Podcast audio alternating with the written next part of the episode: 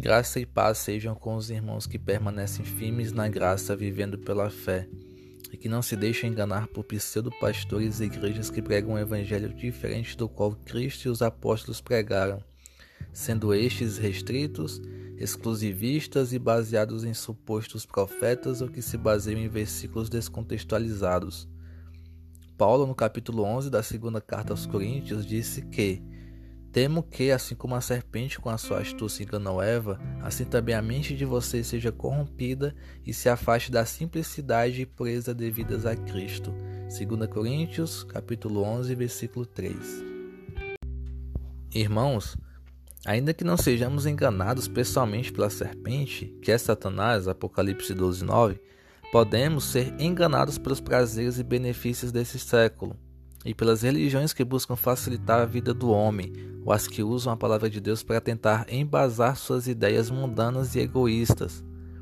Sabendo disso, Paulo temia que os coríntios permitissem ser enganados pelos pregadores destes evangelhos, como está escrito: Pois, se vem alguém que prega outro Jesus diferente daquele que nós pregamos, ou se vocês aceitam um espírito diferente daquele que já receberam, ou um evangelho diferente do que já aceitaram, vocês toleram isso muito bem. 2 Coríntios, capítulo 11, versículo 4.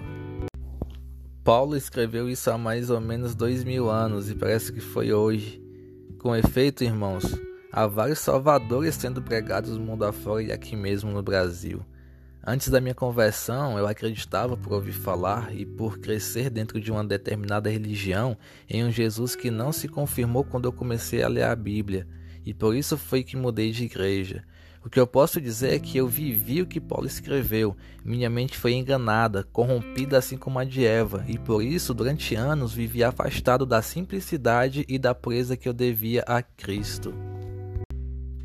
Esse testemunho não é sobre mim, é sobre a mudança que Cristo fez em mim e que Ele certamente fez ou fará em você se você permitir. Há muitos caminhos que parecem certos, mas que levam à destruição. Estes são as religiões e igrejas que pregam doutrinas humanas, que descontextualizam a Bíblia, que acrescentam ou tiram doutrinas e palavras dela.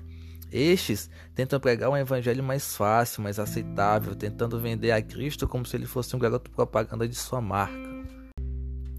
Marcas só existem as de Cristo, em suas mãos, pés e no seu lado. As únicas marcas aceitáveis aos cristãos são as de Jesus. A pregação do Evangelho tem como centro a sua cruz. Paulo pregava o Cristo ressurreto, que nasceu, viveu e principalmente morreu para te salvar, para me salvar. Este é o Evangelho que tem que ser pregado cujo garoto propaganda não está em uma cruz, num crucifixo como muito se vê por aí. Apesar de ter padecido nela, mas sim está assentado à direita do grande El Shaddai, o Todo-Poderoso. Pois ele nasceu, sim, da Virgem, grande mulher temente a Deus, exemplar e só, sem divindade. Ele viveu para cumprir a missão designada por seu sábio e compassivo Pai e morreu para nos redimir, para nos transformar em agora filhos, pelo que outrora fomos inimigos.